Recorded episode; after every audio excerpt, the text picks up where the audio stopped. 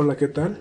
El día de hoy, en este episodio, hablaremos de la psicología organizacional, su paso en el tiempo e importancia en la actualidad. Empezaremos hablando de la psicología como disciplina. Esta surge a partir de la necesidad que tiene el ser humano de conocer todo lo que le rodea y asimismo a los otros. Todas las civilizaciones desde la época antigua han intentado describir, analizar y predecir el comportamiento del ser humano. Fue durante la Segunda Guerra Mundial donde esa rama de la psicología a la cual llamamos industrial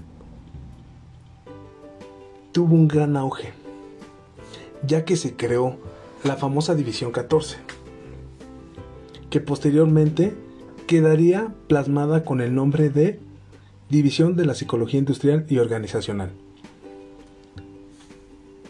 También se genera el primer código de ética, que plantea unos principios fundamentales, los cuales son la competencia, integridad, responsabilidad y respeto por la dignidad y los derechos de la gente. También, sin dejar atrás, la preocupación por el bienestar de los demás y responsabilidad social. Hablando más de fondo, la psicología organizacional es la clave para comprender cómo funciona la dinámica de las empresas, principalmente en pensamiento de las personas que laboran en ella, con el objetivo de alcanzar su propia superación. Además que esto es un, un aspecto muy importante para una cultura de una organización, ya que a través de la psicología organizacional tú puedes saber cuando un empleado se siente satisfecho, confiado y en cierto modo empoderado. Y ustedes se van a preguntar, ¿cómo es que la psicología puede hacer eso en una organización? Ah, pues por medio de evaluaciones y monitoreos. Y también supervisar el comportamiento de los trabajadores, así como la integridad con sus compañeros, la resolución de conflictos y su adaptabilidad. Es como se puede llegar a saber cuál es el comportamiento de cada individuo que trabaja en alguna organización. Esto es para mantener un clima laboral óptimo y que las condiciones sean las adecuadas para trabajar. Uno de sus principales objetivos es el solucionar todos los inconvenientes que existan en el ambiente laboral y que si llegaran a ser negativos, esto podría interrumpir en el, no sé, en la producción o en la asignación de tareas, poniendo el riesgo el éxito o lo que se plantea la organización. La gente que trabaja en la psicología organizacional y del trabajo de una empresa tienen como actividad principal el aplicar teorías psicológicas que tienen como objetivo explicar y favorecer tanto la efectividad de la conducta humana en un lugar de trabajo, así como la efectividad de la organización. Llámese producción, eh, metas, etc. Algunos ejemplos de esto sería pues, el implementar programas o planes de incentivos, eh, formar grupos humanos y comprender los conflictos entre sus miembros. Pero ojo, esto no quiere decir que la gente que trabaja en la psicología organizacional realicen psicología clínica. Es decir, que te den terapias a los trabajadores. No, no, no, no, no. Ellos los guían para llegar a los resultados que busca la empresa. Ya cuando se trata de psicología clínica, ellos te indican o te proponen a dónde ir, que ese no es su trabajo. El dominio que tiene la psicología organizacional va más allá de los límites del sitio de trabajo. Obviamente, porque los problemas no están en el trabajo a veces. A veces los trabajadores traen muchos problemas de fuera. Y en donde los reflejan es en el trabajo. Entre estos factores estarían, por ejemplo, el de pues, tu familia, responsabilidades familiares, influencias, este, eventos que no tienen que ver nada con la industria. También influye mucho la personalidad en la conducta laboral. Es en donde también se puede ver reflejado en qué aspectos podemos, o más bien pueden, la gente que está en la área de psicología organizacional, ayudar a los trabajadores a dar un mejor desempeño ya que no solo se interesa en la vida laboral, sino en las conductas también no laborales. Que volvemos a lo mismo, no te va a ayudar en emociones ni nada, sino que él te va a guiar y a lo mejor te va a decir, pues ve con un psicólogo que sí se dedica a eso. Pero eso también le interesa a la psicología organizacional. Las áreas más comunes de la psicología organizacional y del trabajo son la selección y acoplamiento. Esta área se plantea tests ya de que vienen certificados de cierta forma o pueden ser tests propios de la empresa, análisis del contenido del trabajo, también identifican el potencial del liderazgo de ciertas personas y ahí es como colocan, pues este es un líder, este pues no tiene tantas condiciones para ser líderes. Muy importante también es la de desarrollo y capacitación. En esta se identifican las necesidades que hay en los trabajadores para que posteriormente pues trates de implementar algunos programas de capacitación para beneficio de ellos y posteriormente evaluarlos, ¿no? Y saber cuáles son sus puntos fuertes o débiles. Una más sería la del desarrollo organizacional. En esta buscan maximizar la efectividad y el rendimiento laboral. Así también como la satisfacción laboral, o sea, se preocupan por saber cómo quedan los trabajadores, o sea, si están satisfechos con lo que hacen o en qué pueden buscar alguna alternativa. También buscan el cambio laboral en, en consecuencia a cultura organizacional, es decir, que pues tú vienes a lo mejor de otra planta y pues ya llegaste a la planta X y ahí tienen una cultura diferente a la que tú vienes manejando. Entonces tratan de como que te adaptes a ese cambio de cultura que existe en la planta X. Para mi punto de vista vienen dos áreas que son las más importantes. La primera sería la del desempeño laboral. Su nombre lo dice, busca el bienestar del trabajador en base a lo que hace. Implementando evaluaciones. También algo muy importante. Busca el beneficio económico sobre el desempeño que hace. Como podría ser un premio de puntualidad, un ejemplo. Y busca la introducción de sistemas que ayuden al trabajador a dar todo su potencial. Obviamente, pues sí, ¿no? La empresa poniendo de su parte y el trabajador poniendo de su parte. Algo equitativo. La segunda área sería la calidad de la vida laboral. Esta, en esta se ven muchos factores relacionados con la satisfacción del trabajo. Buscan también la reducción del estrés y el rediseño de puestos de trabajo con sentido. Es decir, pues como que si tú tienes habilidades para esto, pues mejor te muevo a otro área, ¿no? Y no buscar así como que, pues, ah, si tienes habilidades, voy a crear un puesto ahí. Como que se me ocurrió ahorita para ti. No, no, no, no, no, no. Busca en base a tus aptitudes colocarte en algún puesto específico mucho mejor que al que tienes ahorita. o que puedas dar un mejor desempeño. Y para concluir, pues la relación que existe entre la psicología y una empresa es fundamental. Es fundamental, ya que ayuda a resolver problemas de manera colectiva en el entorno laboral más eficientemente. Ayuda también a mejorar la calidad de vida y las condiciones del trabajo de los empleados.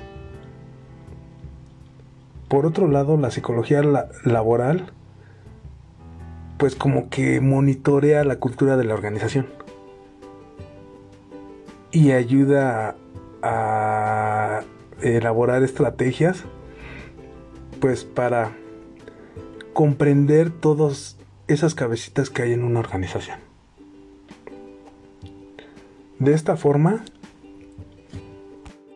se llegará a tener un ambiente más saludable en el que los trabajadores se sentirán claro, pues a gusto, ¿no? Y por tanto serán más productivos. En pocas palabras, y para concluir, la psicología organizacional es un proceso estratégico que ayuda a la mejora tanto como de los procesos internos como el bienestar de tu equipo, lo cual te conducirá a lograr tus metas y objetivos.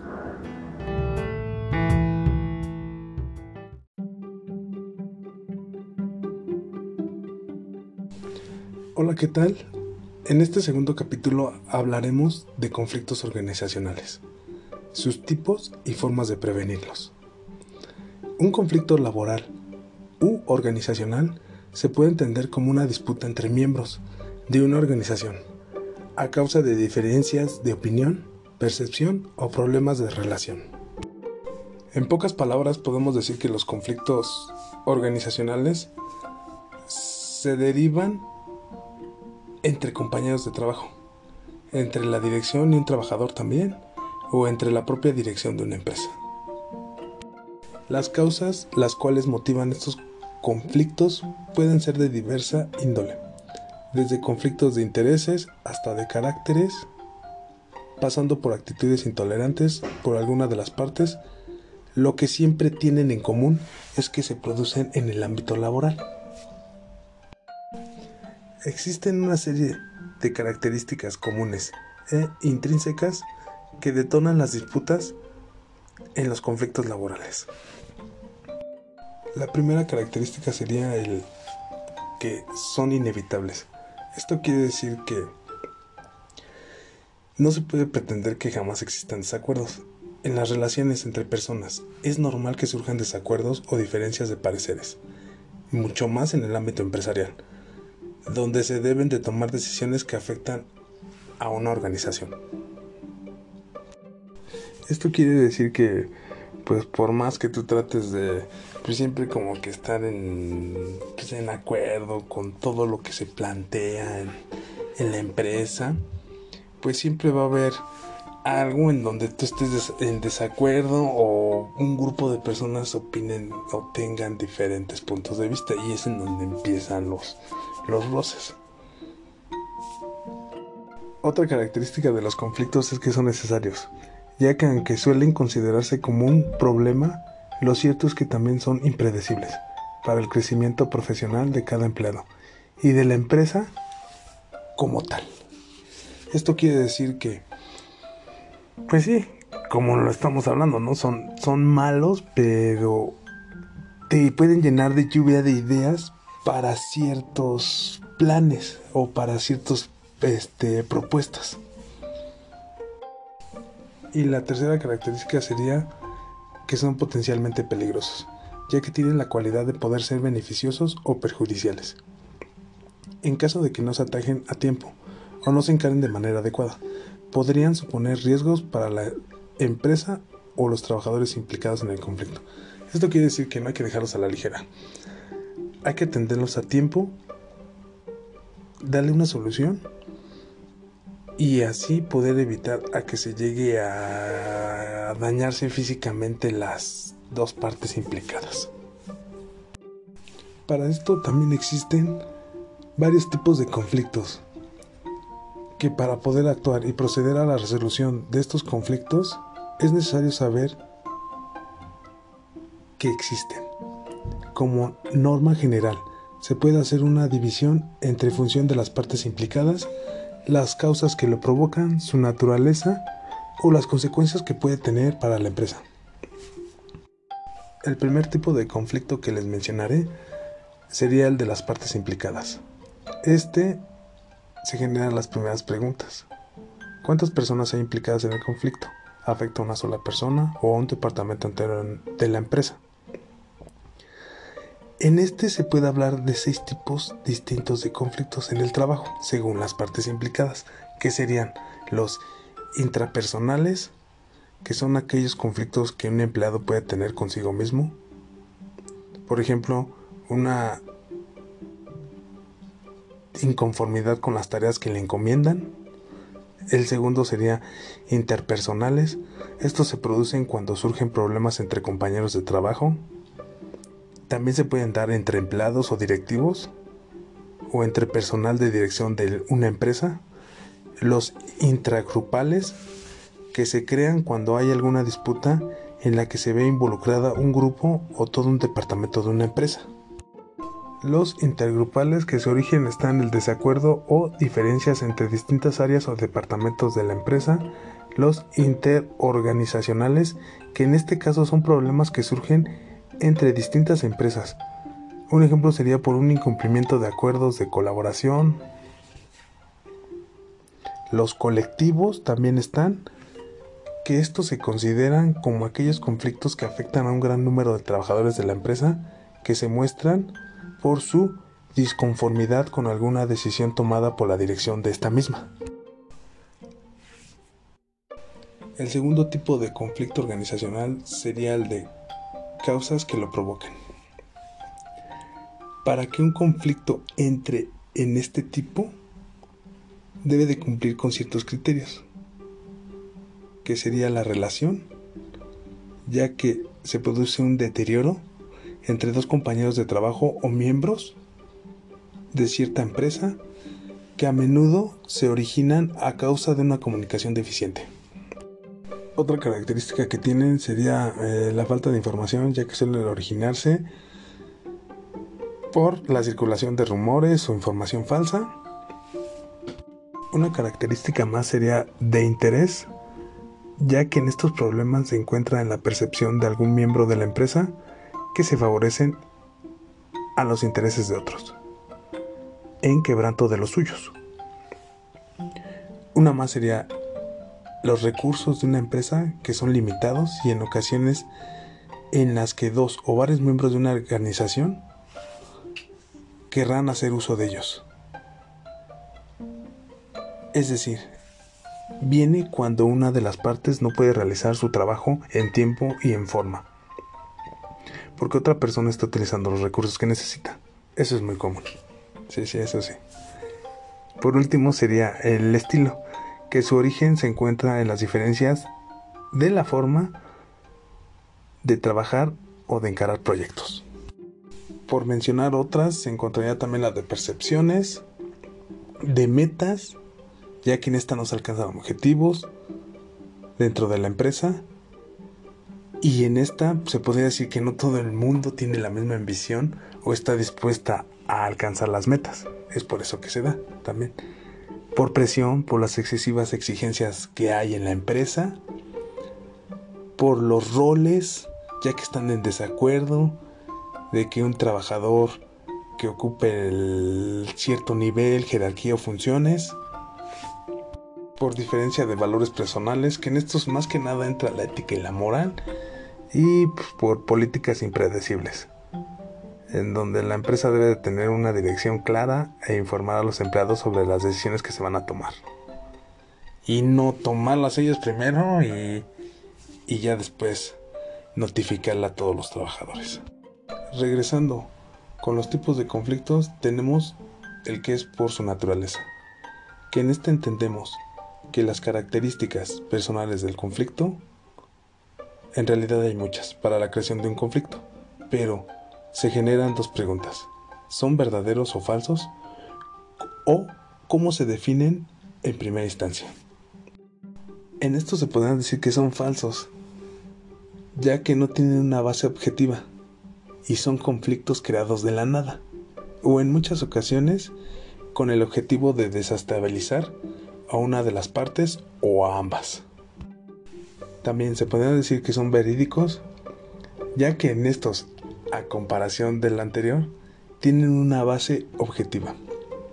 Hay un origen y una causa probada para el conflicto, el cual es reconocido por una o por varias de las partes implicadas. También están los llamados contingentes, que en estos son conflictos que no llegan a alcanzar mayor gravedad o complejidad, ya que se detectan en una fase temprana. Los desplazados. Estos se dan cuando hay un problema sin importancia. Estos se pueden dar también cuando hay situaciones en las que hay una disputa latente que no se ataja a tiempo y termina por convertirse en un conflicto mayor los mal atribuidos. Estos son cuando las partes no son conscientes de que existe luchas de intereses. El primer paso para su resolución es lograr que las partes perciban el conflicto. Otro tipo de conflicto organizacional es el de las consecuencias para la empresa. Cuando se habla de este tipo de conflicto, se tiende a pensar que son situaciones perjudiciales para la empresa, cuya resolución siempre acarrea alguna consecuencia negativa. Sin embargo, esto no siempre es así, ya que hay funcionales que son los conflictos en los que se busca alcanzar un objetivo de interés para la empresa. Se ponen encima de la mesa opiniones y pareceres, con la intención de avanzar en una misma dirección y mejorar la empresa. En este caso estos son positivos. Y lo contrario están los disfuncionales, que estos no buscan que la empresa avance o mejore, al contrario, le hacen perder el tiempo desviándola de sus objetivos.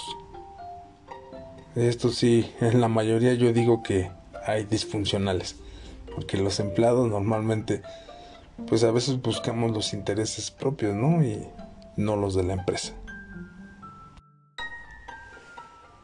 Retomando el por qué se originan los conflictos laborales. Pues las causas más comunes por las cuales se origina el conflicto o desacuerdo en una organización serían la primera, yo creo que sería la falta de compañerismo, ya que el trabajo en equipo es fundamental para conseguir los objetivos de la empresa, pero también para lograr un buen clima de trabajo. También entraría la comunicación deficiente ya que pues en la mayoría de los lugares se manejan rumores, informaciones falsas o falta de incomunicación. Son una de las fuentes para que se genere un mal ambiente y conflictos en el trabajo. El moving, ese yo digo que está muy de moda, ¿no? Ese se produce cuando una persona acosa a otra en el ámbito laboral. Que ahorita pues es muy marcado, ¿no? Que hay trabajos en donde pues sí, jefes acosan al sexo femenino o al masculino. Sí, sí, ahorita está muy muy marcado ese, esa, esa causa. También tendríamos que tener como causa la discriminación laboral, ya que esta se da cuando pues, el trabajador no se siente con los mismos tratos o derechos que otros esto se puede producir por razones de sexo, edad, raza o religión. También otra sería lo de los compañeros tóxicos. Todos hemos conocido a una persona que solo busca ser el centro de atención, difundir rumores falsos, crear el mal ambiente en la empresa, son una fuente inagotable de conflictos. Otra causa más sería el del comportamiento despótico de los jefes que pues no les da derecho que de ser un superior traten de forma despectiva a los empleados. Un buen jefe, para mi opinión, también debe de ser un buen líder. Y entre eso, pues debería de tratar mejor a los empleados. Algo muy importante también entraría el exceso de competitividad ya que este, pues como tal, no tiene nada negativo. Pero el problema se convierte cuando se está dispuesto a todo para lograr los objetivos personales e incluso a pisotear al de al lado. Una causa más sería también el de rendimiento deficiente, ya que este, pues las personas no cumplen con sus tareas. Como resultado, pues tienden a entorpecer el trabajo del grupo y repercuten negativamente en el rendimiento global, por lo que son motivo de frecuente conflicto. Uno más sería también el de cambios en la empresa, este surge cuando una organización empresarial pone en marcha cambios en su estructura o procesos de trabajo. Para esto obviamente se necesita un periodo de adaptación, donde los conflictos pueden surgir, sobre todo si los empleados no están de acuerdo con los cambios propuestos. Otra causa más que los originan también es la explotación de empleados. Esta se puede relacionar con los jefes que son autoritarios, pero en realidad no es lo mismo un jefe no tiene que ser injusto para exigir a sus empleados por encima de la legalidad. En cambio, un jefe despótico podría ser justo en relación a los derechos de los trabajadores. Otra causa más también es la de la toma de decisiones importantes. ¿Esto qué quiere decir? ¿O por qué está considerada también? Ya que las diferencias o disputas pueden surgir en toda toma de decisiones. También no tiene por qué ser negativo, siempre y cuando se llegue a una resolución cuyo objetivo sea un bien común. Y una que también es muy común en el ámbito empresarial es de las relaciones sentimentales, ya que no tienen por qué suponer un problema, pero lo que son con frecuencia es importante separar los sentimientos del trabajo para evitar conflictos. Hay empresas que no permiten las relaciones entre los empleados. Por lo mismo, un conflicto laboral también se compone de ciertas etapas que van desde su aparición hasta su resolución. A, continuación te enumeraré las fases de las cuales se compone. El origen, que sería la primera. Esta es en donde se crea el conflicto, basado en alguna de las causas anteriores señaladas. Es importante detectar las razones del problema para tomar medidas cuanto antes. De lo contrario, se pasaría a la siguiente etapa, que sería de la escalada. En esta etapa no se es cuando no se detecta a tiempo, o no se toman las medidas necesarias para contraatacarlo. Lo más probable es que aumente su gravedad y complejidad. En este punto, la resolución del conflicto es más complicada. Cuanto más tiempo se deje pasar, podría dar lugar a la siguiente etapa, que sería la de la crisis, ya que instalado en esta etapa, se ha llegado a un punto en el que ninguno de los implicados está dispuesto a ceder. Es decir, que cada quien está cerrado a su idea y, y de no actuar en esta etapa podría perpetuarse en el tiempo o quedar sin resolver. Pasando a la etapa de la negociación, en esta se busca suavizar la posición de ambas partes para poder llegar a un acuerdo. Y por último, la resolución, que es cuando el conflicto termina con la toma de decisión por las partes o por una mediadora. En esta decisión se debe respetar la normativa y satisfacer por igual, en la medida de lo posible, a ambas partes. ¿Esto qué quiere decir en pocas palabras? Que no es necesario que para que haya un conflicto organizacional se tengan que pasar por todas estas etapas que les mencioné. Por ejemplo, si el problema se ataja desde un inicio, es decir, desde la fase del origen, se pasaría directamente a la fase de negociación y resolución. Es decir, las etapas de la escalada y la crisis solo se dan si el conflicto no se encara a tiempo y de forma adecuada como se los mencioné al principio.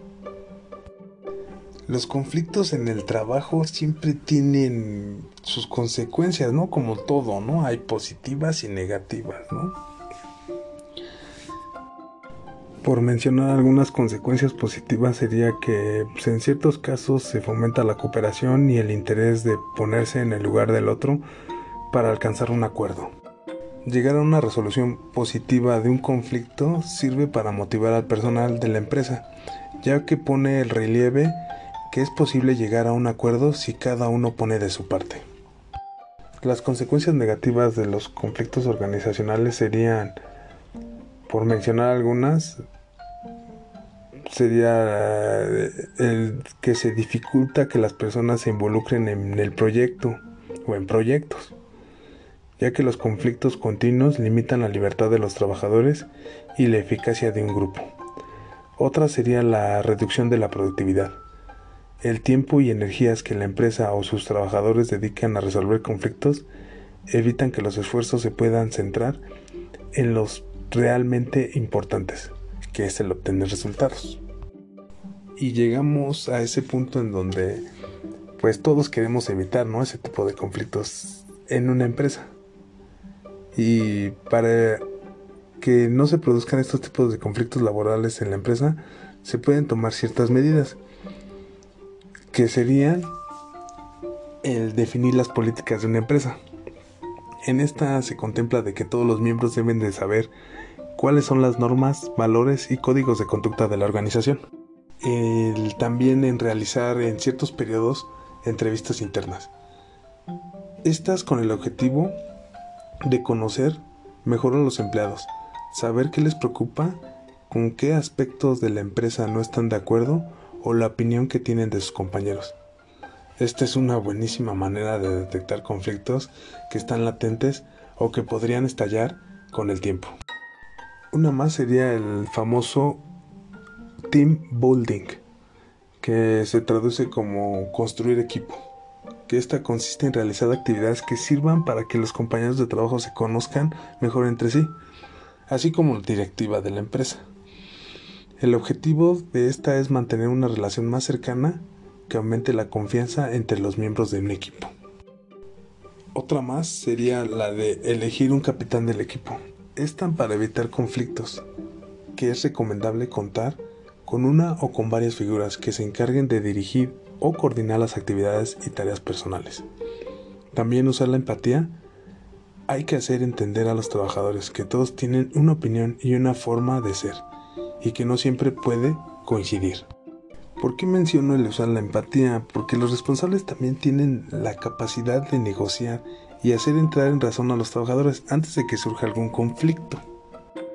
Para ir cerrando este episodio, volveré otra vez a recalcar el tema de la resolución de conflictos laborales. ¿Por qué? Porque en algunos casos en los que no es posible prevenir estas disputas, ya sea porque no se veían venir o porque existen dos posiciones en un principio irreconocibles. De cualquier manera existen ciertas claves a la hora de proceder a la resolución de conflictos laborales, de las cuales les mencionaré cinco. La primera sería el conocer el problema. Esto es fundamental saber qué ha pasado en boca de ambas partes para hacerse una idea de las causas y naturaleza del conflicto.